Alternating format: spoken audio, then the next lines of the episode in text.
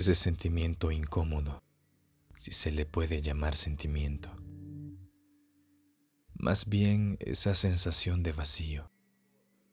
Algo que antes estaba pleno y desbordante, ahora parece un hueco, un espacio grande lleno con nada, un campo verde vuelto un desierto, un sitio que solía brillar y centellar, ahora suplica por un poco de luz un estado particular, indeseable, despreciable, un sentir completamente extraño. El vacío es grande, porque lo que lo llenaba era grande. La oscuridad es densa, porque la luz que iluminaba era resplandeciente.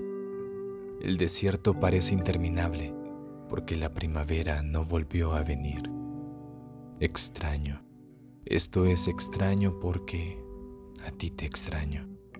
Extraño tu amor que todo llenaba, tu sonrisa que todo iluminaba, tu presencia que todo lo cambiaba.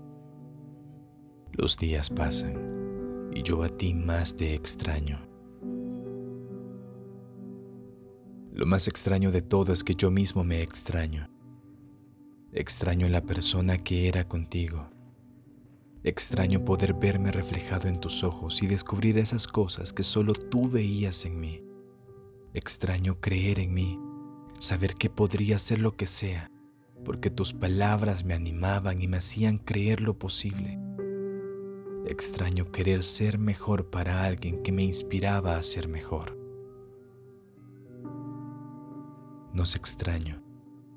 Extraño lo bien que nos hacíamos el uno al otro las risas interminables, las miradas profundas, los abrazos que llegaban sin pedirlos. Extraño nuestros besos, siempre uno para cada ocasión, saludo o despedida, uno tierno antes de las películas, uno dulce para los malos días, uno intenso por las ganas retenidas. Nos extraño juntos por ahí, siendo felices estando enamorados, creyendo que no habría un fin. El cuento tuvo punto final. La canción dio su última nota. Y este amor, no sé si terminó, pero se transformó en algo que ya no era para los dos. Dos manos que se soltaron y un abrazo que acabó. Extraños Dos extraños con demasiados recuerdos en común. Dos extraños que se conocen las cicatrices del alma y de la piel. Dos extraños con un futuro soñado y jamás alcanzado. Dos extraños con el nombre del otro grabado en su corazón.